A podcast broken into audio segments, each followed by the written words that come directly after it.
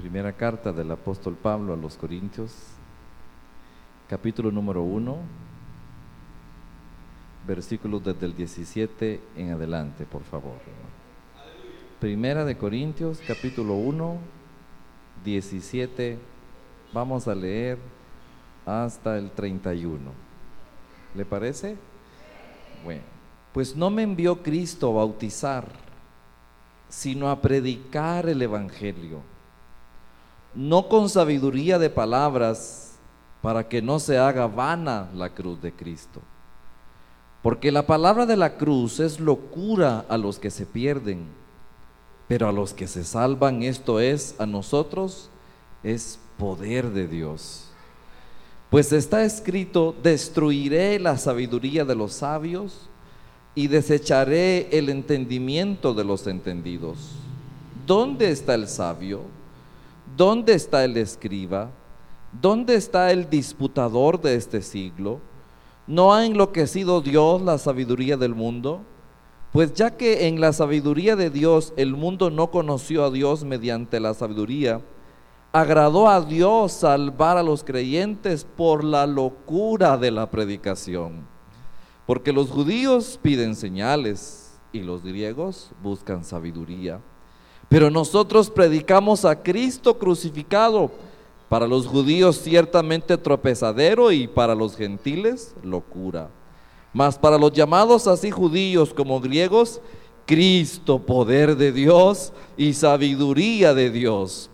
Porque lo insensato de Dios es más sabio que los hombres, y lo débil de Dios es más fuerte que los hombres. Pues mirad, hermanos, vuestra vocación que no sois muchos sabios según la carne, ni muchos poderosos, ni muchos nobles, sino que lo necio del mundo escogió Dios para avergonzar a los sabios, y lo débil del mundo escogió Dios para avergonzar a lo fuerte. Y lo vil del mundo y lo menospreciado escogió Dios, y lo que no es, para deshacer lo que es, a fin de que nadie se jacte en su presencia mas por él estáis vosotros en Cristo Jesús, el cual nos ha sido hecho por sabiduría, por Dios sabiduría, justificación, santificación y redención, para que, como está escrito, el que se gloría, gloríese en el Señor. Gloria al Señor. Pueden sentarse, hermanos y hermanas. felicitaciones, de verdad por este aniversario y creo que si no estoy mal, el año pasado se quedaron con las ganas de celebrarlo, ¿verdad? ¿Lo celebraron o no lo celebraron? Entonces, después de un año de no celebrarlo, hoy están con, con grandes ansias de estarlo celebrando. ¿Están contentos, hermanos? Podríamos decir que se están convirtiendo en años históricos, años que tendrán que ser memorables. Estamos siendo la generación que está pasando esta pandemia, si es que Dios nos la permite pasarla. Y si no, pues de algún modo hemos visto cosas que no habíamos visto nunca, ¿verdad? Felicitaciones entonces, hermanos, de verdad, que Dios siga bendiciendo este ministerio en este lugar hermoso de la sequía, el ministerio que ahora Dios les ha permitido, hermano Robin, su esposa, hermana Daisy, y qué bueno conocer esta noche también al papá de el pastor hermano Robin. Muy bien, hermanos. Bendito sea el Señor. Yo pienso que en estos 65 años que han pasado, más de algún hermano debe estar aquí que ha pasado quizás una buena cantidad de años. Eso ustedes lo saben, yo no. Volteen a ver y averigüen y piensen quién es el hermano más longevo de estar aquí entre nosotros. Ustedes me dirán y ayúdenme a saber quién es de los que están aquí hoy, quién es el que tiene más tiempo de estar aquí de estos 65 años. ¿Habrá alguien que tenga ya 50 años de estar aquí? Hermano Francisco. Teo, ¿dónde está hermano Francisco? Allá está trabajando, mire, allá está el hermano. Démosle un aplauso al Señor más de 50 años el hermano. Y así me imagino va bajando la cuota, ¿verdad? más de 30, más de 20, más de 10 y en fin. Lo cierto es, hermanos, que debemos de darle gracias al Señor que aunque hay cosas que han ido cambiando, el hermano Francisco nos podría contar qué cosas han cambiado. Obviamente este hermoso edificio no fue con el que empezaron. Ustedes deben de saber la historia de cuántos edificios tuvieron que existir antes de este. Quizás dos, quizás tres, no sé. Entonces cambió el edificio. De algún modo la membresía también cambia. Obviamente así es, algunos ya no están. Debe haber una buena cantidad de miembros que están con el Señor. Y eso nos provoca recuerdos, nostalgia. Son cambios normales, inevitables. Pero esta noche yo quiero hablar de cosas que no deben cambiar aun cuando pasen los años y se siguieran celebrando aniversarios, que el Señor sabe cuántos más permitirá, hay cosas que no deben cambiar, hay cosas que deben permanecer intactas. De la misma manera como se conocieron o se vieron desde el surgimiento de Asamblea de Dios Rosa de Sarón. Y ojalá esos cambios no sean para mal, sino que todavía permanezca lo que les voy a decir y todavía mejor. Y yo voy a hablarles de tres cosas que no deben de cambiar. Número uno, no debe de cambiar el mensaje de la palabra del Señor. Debe ser el mismo. Dos, no debe de cambiar el poder del Espíritu Santo. ¿Cuántos creen que esta obra surgió con ese poder, hermanos? Ese es el poder que debe de seguir aquí que debe de permanecer y como yo le decía, ojalá todavía miremos cosas más grandes bajo el poder del Espíritu Santo. Cambiaron estos sonidos tan modernos y bonitos y está bien, pero no debió cambiar el poder. La tercera cosa que no debió haber cambiado es que en este lugar se le tiene que seguir dando la gloria a Dios. Para eso fue establecido. Para eso Dios permitió la fundación de esta obra. Tres cosas entonces, ¿verdad hermanos?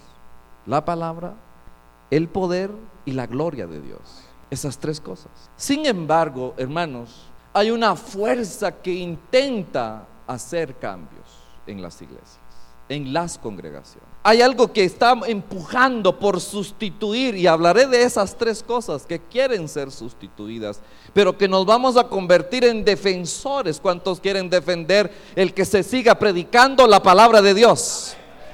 ¿Cuántos quieren seguir defendiendo que en este lugar se mueva el verdadero poder del Espíritu Santo? ¿Cuántos se van a oponer a que aquí no se le dé la gloria al hombre, sino que se le dé la gloria a Dios? Dele el aplauso al Señor. Síguele dando el reconocimiento a que Él lo merece todo, todavía y siempre, hermanos. Es una época de cambios. La gente como que se acostumbra y quiere los cambios. Y como le decía, hay cosas que pueden cambiar, está bien, pero hay cosas que no van a cambiar, que no deben cambiar. Pero en ese, en ese mover de cambios, la gente cambia un vehículo, está bien, los vehículos pueden cambiar. La gente cambia sus, sus arreglos de las casas, está bien, eso se puede cambiar. Está bien. Cambiamos el color de nuestras casas, nos aburre y provocamos el cambio del color y está bien. Nos cambiamos de ropa, eso es muy habitual, por supuesto que sí, claro que sí. A veces nos cambiamos hasta el look, ¿verdad? Diciéndolo de esa forma, nuestro estilo. Antes no nos peinábamos como ahora, pero ya estamos a la onda, ¿verdad? Está bien, puede ser.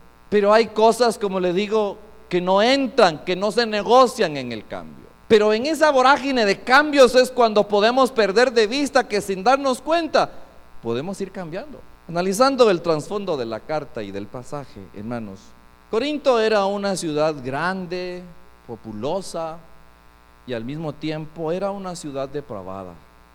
Una ciudad donde se movía la cultura griega con un énfasis tremendo. Ahí mismo había un templo donde le hacían un culto a una diosa que le llamaban Afrodita, la diosa del amor.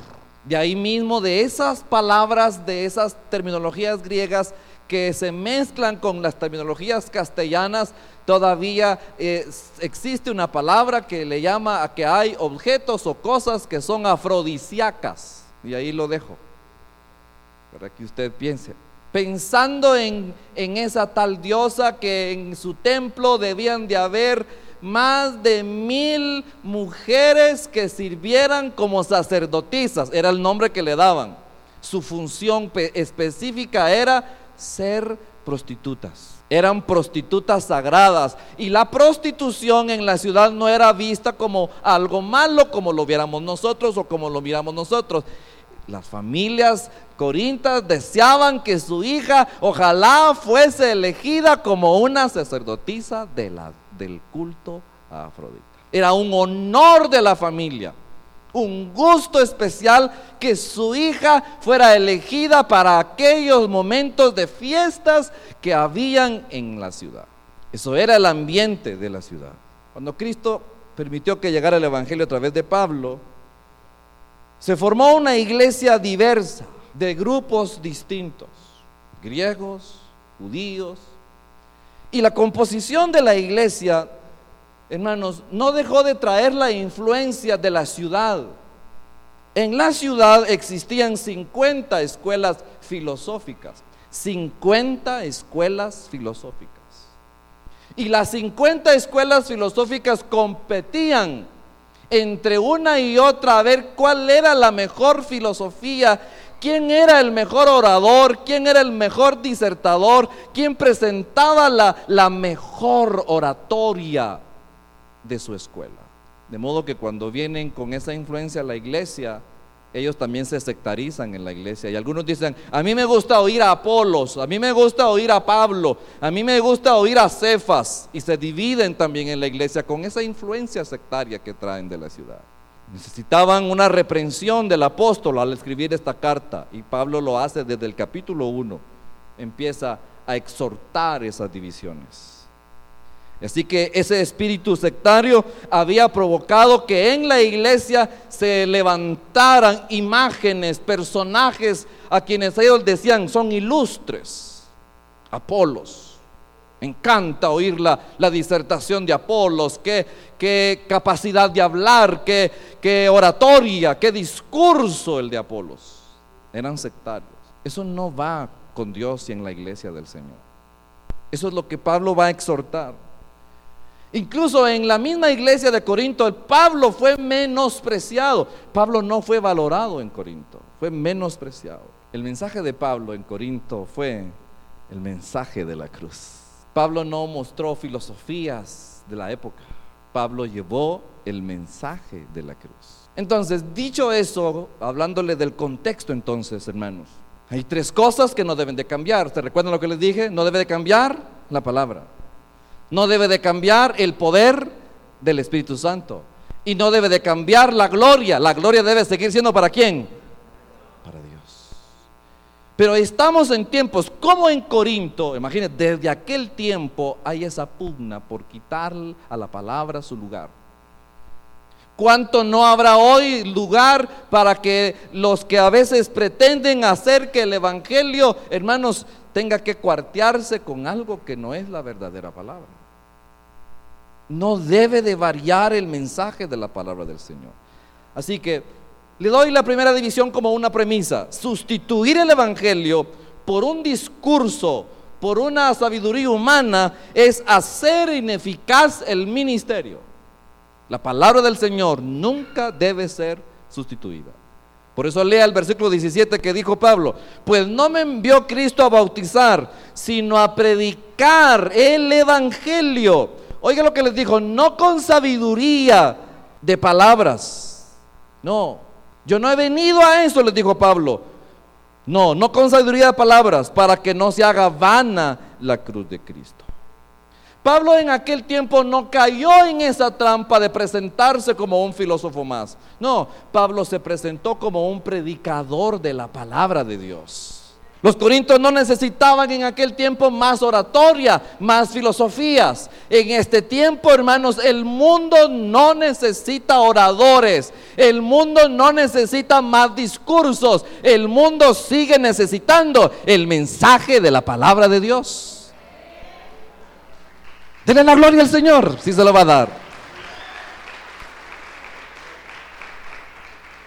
Pero si usted nota, la gente quiere ir a donde le están predicando algo que ya no es tanta la palabra de Dios.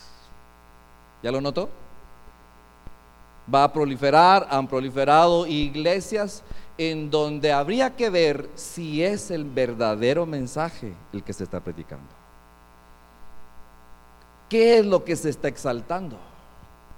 ¿Realmente está el mensaje genuino, puro y verdadero? ¿O es un mensaje ya cuarteado, ya mezclado, hermanos? A nadie nos gusta la falsedad. A ninguno le gusta que le presenten algo que no es genuino, hermanos. Si usted va a comprar leche, le gusta que le vendan leche. Amén. Pero si le echan un poco de agua, ya no es leche. ¿Qué es, hermanos? Es leche con agua o agua con leche. Ya la leche ya no es genuina. Y hoy en día hay una enorme diversidad de objetos que no son genuinos. Productos comestibles, ropa, tantas cosas que no son genuinas. Terminamos a veces comprando lo que no es original. Decimos una palabra aquí entre nosotros, si me lo permiten, decimos productos chafas. Y terminamos aprendiendo algo cuando compramos productos chafas. Lo barato sale caro. El mensaje del Señor en este tiempo lo están cuarteando y usted y yo tenemos que aprender a distinguir cómo hacemos para saber si la leche, está, la leche tiene agua, si al final de cuentas sigue pareciendo blanca. Me imagino que aquí hay personas que deben de saber que realmente la leche es pura o no, alguna señal debe haber que la crema es pura, verdaderamente crema, y no lleva algo más que se le puede agregar a la crema. Dicen que algunos le agregan, yo no sé, no lo he visto. He probado los diferentes sabores y es verdad, hay cremas bien raras. Quizás tengan harina, quizás tengan maicena. No sé qué más pueda echarle a la crema. ¿Sabe usted algo más? Margarina, dicen las hermanas. Entonces la gente está siempre pensando en eso. Pablo les explica a, los, a los corintios el verdadero mensaje de la redención. Les dice en el versículo 18, porque la palabra de la cruz es locura a los que se pierden, es locura a los que se pierden. La palabra locura viene de una palabra que significaría, para darle algunos sinónimos, torpeza, tontería, inutilidad. Entonces el mundo hoy en día dirá, bueno, lo que hoy es el Evangelio nos es una locura, una torpeza, una tontería, una inutilidad. Lo que queremos es otra clase de cosas. Los pastores Podemos caer también en el peligro de que como la gente quiere comer diferente, quiere comer sofisticado, entonces los pastores podemos tener la tentación de ir también a las escuelas filosóficas, a las universidades y tratar de aprender las distintas ciencias y ahora venir a impresionarles con un mensaje que ya no es tanta la locura de la predicación, sino que es un mensaje filosófico. Y la gente dice, qué mensaje el del pastor. Qué bonito se le oye el mensaje. Pero usted le pregunta, ¿y le entendió? No mucho, pero me gustó. Se nota que, que tiene buena verba, buen discurso. Hermanos, el mensaje de la cruz es locura. Amén. Para la gente, por supuesto. El Evangelio es lo único que resuelve los problemas de los seres humanos. No ha sido la ciencia a lo largo de la historia lo que ha resuelto el problema de las personas. No, no ha podido la ciencia. Ninguna ciencia inventada, ninguna ciencia desarrollada es capaz de penetrar el alma del ser humano y convertir el corazón del hombre. Solamente la palabra de Dios. No, sirve la psicología. gloria a Dios porque el que estudie psicología, porque el que estudie medicina, porque está bien son situaciones que no son útiles para lidiar con la vida. Está bien. Pero el corazón del ser humano, el pecado, la redención, solamente la palabra. Y le decía, está bien los pastores podemos tratar de tener ese deseo, esa situación de, querer aprender, pero nunca perder de vista que de la manera más sencilla presentar el mensaje de la palabra del Señor que la gente comprenda que si es pecadora y se arrepiente, se va al cielo. Y si es pecadora y no se arrepiente, se va al infierno. No tenemos por qué decírselo de maneras psicológicas y de maneras sublimes y, con tal de no dañarle su susceptibilidad. Tenemos que decirle la verdad como lo dice el Evangelio. La gente quiere de repente, ay, ahora mismo, y, gloria a Dios, intenta entender que no estoy en contra de estudiar, hay que hacerlo. Pero puede ser que se nos pegue una enfermedad llamada titulitis aguda. Amén y que lo que deseemos es ser reconocidos por esos títulos académicos. Gloria a Dios, hermano Tito, hermano Robin, creo que lo que tenemos que tener bien claro que nuestro mayor título lo hemos conseguido no en una escuela, no en un colegio, no en una universidad, que el mejor título que nos lo dio Dios y se llama pastores, predicadores de la palabra. No necesitamos que nos digan reverendo reverendo Dios.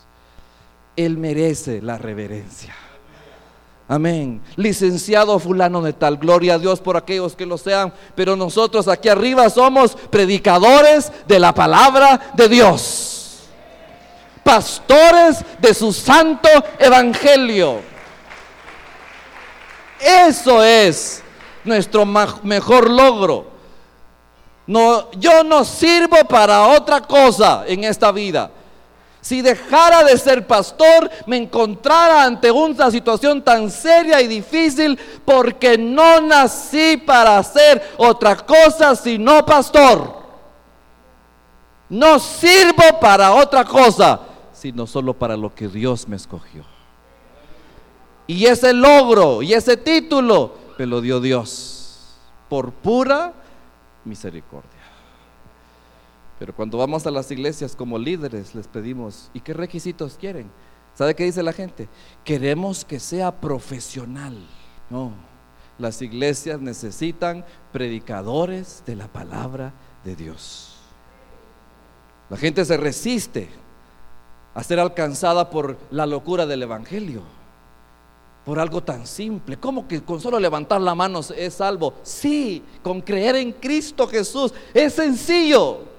No hay que complicarle, no hay que presentarle argumentación lógica y psicológica y lo que usted quiera. No, el que se arrepiente de sus pecados y se los confiesa al Señor es salvo y punto. A Satanás no le importa las iglesias llenas de personas, siempre y cuando hayan cambiado el Evangelio por los discursos humanos. Pero cuando ve iglesias que aman la palabra, Satanás sabe que es la hora de temblar. La segunda cosa, hermanos, que no debe ser cambiado es el poder del Espíritu Santo. ¿Cuántos lo tienen cuántos lo quieren y cuántos lo necesitan, hermanos? Lo necesitamos siempre, hoy, mañana y siempre. Lo necesitamos ahora, lo necesita usted al regresar a casa, al acostarse a dormir, al levantarse mañana, lo necesitamos todavía. ¿Cuánto lo necesitan, hermanos? Necesitamos el poder del Espíritu Santo con ansias, con desesperación, como buscamos la comida, como buscamos el alimento. Al regresar de este culto, quizás usted ya cenó, pero todavía va a andar con alguna malicia, abriendo su refrigerador a ver qué haya todavía. ¿Verdad que sí? algunas dutas de café y todavía la mitad de una quesadilla de repente no amanece mañana. Aunque sea un plátano frito por ahí o un par de tamales, pero no terminan estos tamales. Porque los buscamos, son una necesidad, provoca algo allá adentro. Eso es normal, es hambre, ¿verdad? Sí, hermanos.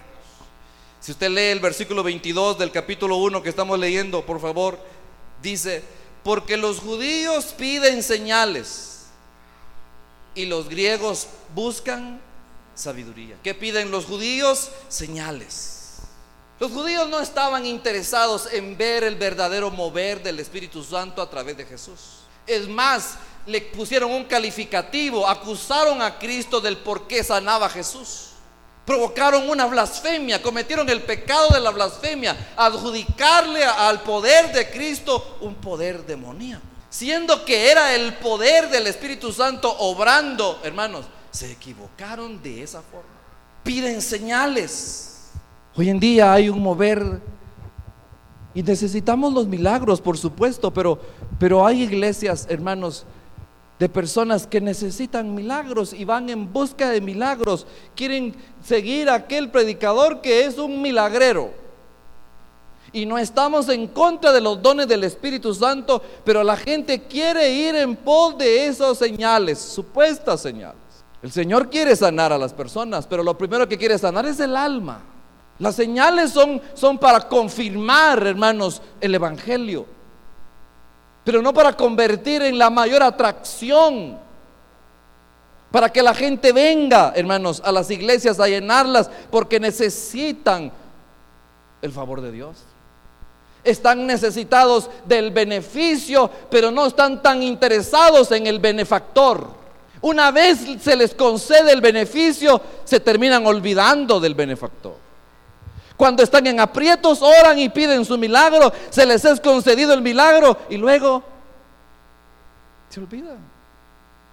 Se apartan, se van, porque a eso fueron, a pedir milagros, a pedir señales. Y el Espíritu Santo es permanente, hermanos. Cristo no aceptó el título de que Él fuera un milagrero. Les dijo, danos señales, Señor, te pedimos que nos haga señales. Y él les dijo, está bien, les voy a hacer una. Voy a derribar, derriben este templo y en tres días lo voy a reconstruir. Y ellos dijeron, pero ¿cómo? ¿Cómo se supone que harás eso? Es que no se estaba refiriendo al templo, al edificio en sí, se estaba refiriendo a él mismo. Pero eran incapaces de entender la palabra se está sustituyendo el poder del Espíritu Santo y le doy la segunda premisa. Sustituir el Evangelio por experiencias místicas es desvalorar la obra del Espíritu Santo. El Señor Jesucristo contó una narración en Lucas 16. ¿Quién no la conoce, hermanos? Quiero que vaya. Lucas capítulo 16, versículo del 27, el rico y Lázaro. ¿Quién no sabe esa historia? Esa narración del Señor. Pero esta narración del Señor nos deja una enseñanza acerca del pensamiento que dominaba y que puede dominar a las personas, como quien dice, prefiriendo una cosa por la otra. Capítulo 16 de Lucas, versículo número 27. El rico había muerto, estaba en aquella gran agonía, tenía una tremenda sed, quería que Lázaro viniera por lo menos a mojar su lengua con la punta del dedo. Una gotita de agua por lo menos. Era lo que estaba necesitando el rico. Y dice en el versículo 27. y le dijeron que no, que no era posible. Entonces le dijo, te ruego pues Padre que le envíes a la casa de mi Padre. Sabe lo que está pidiendo de algún modo, aun cuando ya no está en esta vida. Está pensando, tiene lúcida su mente, lúcido sus recuerdos. Y está pensando que un muerto puede venir a esta tierra. Experiencias astrales experiencias místicas, experiencias supersticiosas. Era un rico que pensaba que eso era posible, que un muerto podría venir a predicar, porque si la gente escucha que aquel se murió, pero luego vino otra vez a predicar, hay que creerle porque este viene de una experiencia que todos no habíamos tenido. O sea, un, mensaje basado en experiencias y no en el poder de Dios. Yo quiero decirle algo, hermano. Las experiencias de las personas no son la autoridad para predicar el Evangelio. El Evangelio se predica por la palabra del Señor. Hoy en día la gente puede decir, yo tuve un sueño, yo tuve una visión. Gloria a Dios si usted las tiene, pero sus experiencias no son autoridad delante de la palabra del Señor, son sus experiencias. Las experiencias son místicas. Hay gente que graba sueños, que, que, hace una grabación de que fue al infierno, de que se murió, de que resucitó, y luego hay que ponerlo en la radio, la gente quiere oír, y pastor, y mire lo que dice. Hermanos, Quiere decir que estas personas son mejores que Juan. Son capaces, hermanos, de haber ido y luego volver. Yo no digo que probablemente hayan experiencias verdaderas para las personas, pero no son fuente de verdad. La única fuente de verdad es el poder del Espíritu Santo. Es la palabra de Dios. Amén.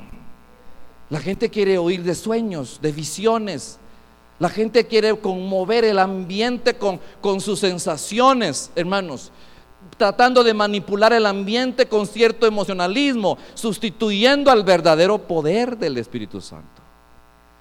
El Espíritu Santo es más que una sensación, ¿cuánto lo creen? El Espíritu Santo no es como uno lo imagina, hermano. El Espíritu Santo gobierna el corazón, el intelecto del ser humano. Eh, hay personas que no pueden manifestar ninguna emoción, estar parados frente al altar, no brincan, no aplauden, están con sus ojos cerrados. Alguien puede llegar a orar por él y decirle, dele lugar al Espíritu. Lo que no sabe que adentro de la persona hay un glorioso mover del Espíritu Santo. Que no esté saltando, que no esté brincando, que no esté aplaudiendo, no quiere decir que no tenga el poder del Espíritu Santo. Amén. Pero hay pastores que a veces son evangelistas que queremos que se emocione, que brinque, que salte y que vaya a caer. Eso no es lo más importante. Amén. Lo más importante es el qué? El poder del Espíritu. Y la primera evidencia que en esa persona hay poder es que hable lenguas. No queremos que salte. Si salta, pues está bien. Si cae, bueno, está bien siempre y cuando no se vaya a golpear ni se vaya a matar. Y no se vaya a pasar llevando a otro hermano. Porque si se lo pasó llevando, el Espíritu Santo es ordenado. Amén. Yo no tengo por qué despeinarlo a usted, tanto que le costó peinarse. No tengo por qué desnucarlo a usted para que usted le dé lugar al Espíritu. No, no se trata de eso. Estamos intentando ayudarle al Espíritu Santo. Hermano, venga, póngase detrás, vamos a ministrar. El Espíritu Santo no necesita ayuda. Amén. Se quedaron más silencios, no sé qué estoy diciendo, malo. Porque el Espíritu Santo es poderoso no necesita de la ayuda del hombre, el hombre necesita del Espíritu Santo. No necesitamos manipular el ambiente humanamente. No necesitamos que para que se sienta el poder hacer que quitemos las sillas, hermanos, brinquemos y saltemos y hagamos un trencito para que se mire el poder del Espíritu Santo. ¿Quién dijo que eso era mover del Espíritu? Están intentando cambiar el poder del Espíritu Santo por experiencias humanas místicas y emocionales. ¿Qué dirá el Espíritu Santo cuando no es el Espíritu Santo el que se está moviendo? ¿Qué dirá el Espíritu Santo cuando es el Espíritu humano, emocionando al humano? Las emociones humanas nos sirven aquí adentro, pero al regresar a la casa, otra vez estamos igual. El verdadero mover del Espíritu Santo es un gozo permanente. Es algo que perdura. El verdadero mover del Espíritu Santo es algo que está allí, que fortalece mi vida siempre no es una emoción que dura poco tiempo. Y finalmente, hermanos, la tercera cosa que no hay que cambiar es la gloria del Evangelio. La gloria del Evangelio es Cristo. La gloria del Señor. Lea por favor conmigo en los versículos 26. Pues mirad hermanos vuestra vocación, que no soy muchos sabios según la carne, ni muchos poderosos, ni muchos nobles. Oiga lo que le está diciendo Pablo, de que se la llevan de sabios, de nobles, hablando de, de grupo social. Dijo Pablo, no se trata de eso. En el Evangelio les dijo, es otra cosa. Vamos a poner las cosas en el contexto verdadero. Les dijo, que se sienten sabios, se sienten poderosos, se sienten nobles. Sabios, filósofos. Poderosos económicamente nobles de, linajes, de apellidos, de familias especiales. Hay que glorificar al poderoso, Hay que darle la honra al sabio. Hay que darle la honra al de buena familia, al de buena apariencia. Dijo Pablo, eso no. En el Evangelio les dijo, es diferente. Porque lo necio del mundo escogió Dios para avergonzar a los sabios. En el Evangelio es lo débil del mundo. Amén, hermano. En el Evangelio es lo vil del mundo. En el Evangelio es lo menospreciado. En el Evangelio es lo que no es. Para darle la gloria al que sí es. Amén. Hay una tremenda lucha por quitar al Señor de en medio y darle la gloria al ser humano. Todo esto que está aquí, bendito Dios, qué hermoso, pero yo estoy seguro que el que mereció esto y el que lo debe de merecer siempre es Dios. Que el que movió todo esto, su vida, su conversión, sus frutos espirituales, ¿quién es, hermano? Es Dios.